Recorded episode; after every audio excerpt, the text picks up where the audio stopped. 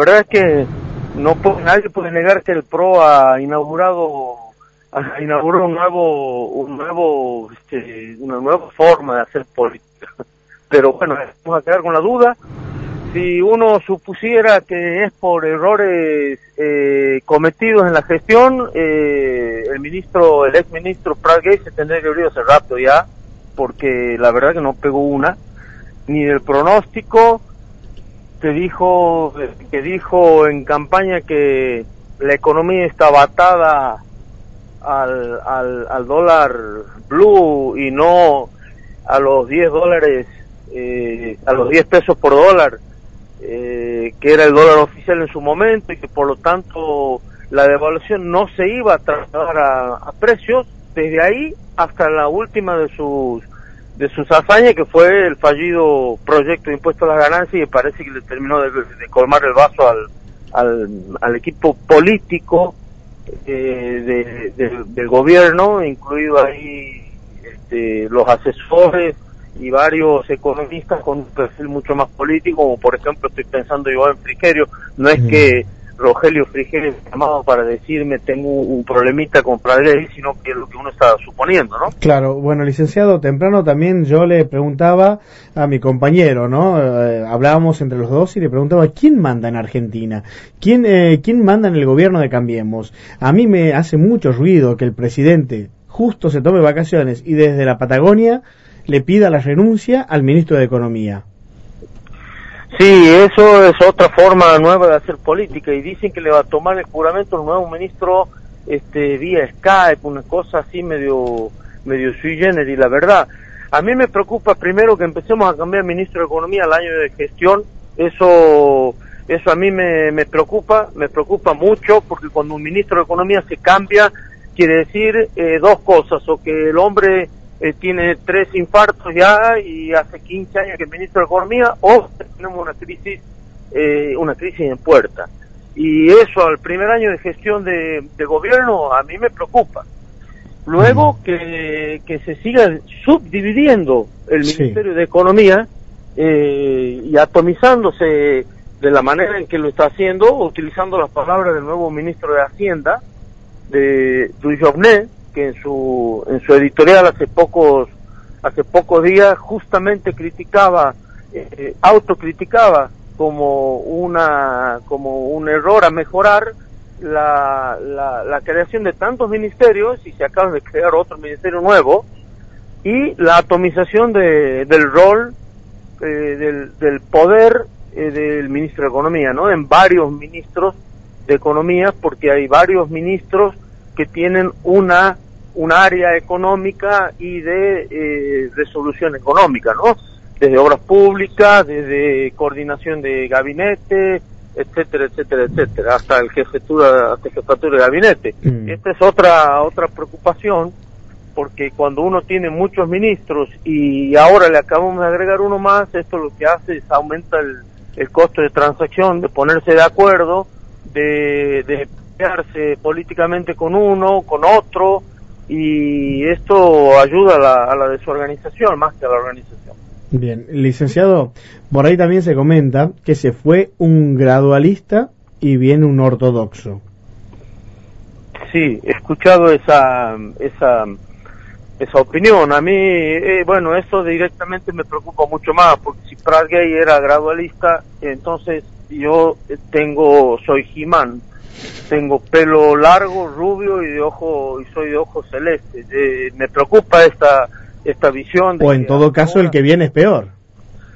de ajustador me refiero, ¿no? Y, aparentemente uno de los uno de los objetivos de poner a Dujovne es porque tiene un perfil más duro a la hora de eh, achicar más rápido el, déficit con todo lo que esto implica. A mí me preocupa. ¿Qué implica achicar el déficit de manera así brusca? Eh, implica este mayor desempleo, mayor desempleo de empleos públicos, eh, mayor eh, mayor recorte. Si estábamos preocupados por el recorte por el recorte de, ciencia y tecnología y de algunas áreas eh, estratégicas e importantes, eh, más ajuste al respecto de esto. significa más enfriamiento de la economía, significa más desocupación y más pobreza, ¿no? No significa otra cosa, significa un país para, para pocos. El problema de la gente que opina que esto hasta ahora era gradualista es que es gente que no le importa directamente, que no le importa directamente lo que lo que sufra lo que sufran millones de argentinos y eso a mí me preocupa me preocupa tremendamente. ¿Y para qué sería el, cambio entonces? el economista está acostumbrado a, a hablar de estadísticas como si fueran este, números en una planilla Excel. Ese es un gran un gran defecto de, de formación que tienen. Y eso y eso es este bueno no importarle a la gente. Y, y así terminamos cuando al ministro de economía no le importa a la gente ¿no? claro. Y licenciado para qué sería el cambio entonces para achicar más el estado bueno, en principio parecería que efectivamente y hacerlo en tiempo en tiempo más rápido. No sé cómo se condice esto con un año electoral como el año que viene si uno no quiere perder elecciones, ¿no? Claro, eh, eso, también se refería. Porque achicar el Estado con políticas de shock implica seguramente un costo político muy fuerte. Eh, efectivamente. Eh, vamos a ver cómo, cómo se maneja. Dujovne opinaba desde su función de periodista economista una cosa y ahora tiene que sentarse en esa silla que, que le va que le va a significar empezar a, a jugar con la cintura como, como campeón del mundo de boxeo. Él dijo que eh, habría que sacar un millón de personas del Estado en, en su momento. Bueno, sí, sí. En línea con lo que pensaba Luis Espert, por ejemplo, también, ¿no? Efectivamente, que había dos millones de empleos públicos de más. Eh, y bueno, como te digo, una cosa es opinar desde una columna periodística, otra cosa es asumir el, mm. el rol de ministro de, Hacienda y tener que empezar a, a, lidiar con, con, la, con la responsabilidad de tomar medidas económicas. Eh, yo creo que como Donald Trump cuando, cuando ganó, va a empezar a suavizar un poco su, su opinión y vamos a ver finalmente qué es lo que termina pudiendo hacer, ¿no? Mm. Los, eh, ya para finalizar, no le quiero quitar más tiempo, licenciado. Eh, para el año que viene, bueno, se esperaba, a ver, este, el, el famoso segundo semestre no llegó nunca, por lo menos como se había prometido. Se esperaba por lo menos un 2017 con una inflación más baja, con cierta tranquilidad en cuanto a la economía, o como una meseta, digamos, eh, y que se empezarían a ver esos brotes verdes de recuperación. Ahora con esto que usted, que aviso ahora de acuerdo a su experiencia personal y también su conocimiento, obviamente. A mí eh, me preocupa que haya pocos sectores que se vayan a recuperar. Se supone que este 2017 que viene será con un poco más, más estabilidad de precios, aunque a niveles altos lo mismo, finalmente si se cumplen los pronósticos y no ocurre nada más grave aún, terminaremos el año con la inflación que dejó Cristina cuando se fue, ¿no? De un 20-25% anual. Eh, el 2017. El, a fines del 2017 vendríamos a tener la misma inflación que a fines del 2015. Mm. Eh, los niveles son altos todavía y, y, se puede esperar una, una, una cierta estabilidad en los precios. Ahora, eh, hay algunos sectores que se van a recuperar, eh, posiblemente, eh, sectores que tienen que ver con eh, la rentabilidad del dólar, que tiene que ver con las eh, consecuencias de la política económica implementada por el gobierno, que es la quita de retenciones al campo, beneficiará a un sector del campo que eh, cultiva cereales y grandes granos y que los, los puede exportar. Pero mi temor es que esto no solamente alcance, si sumamos, perdón, una reactivación en la obra pública, ¿no?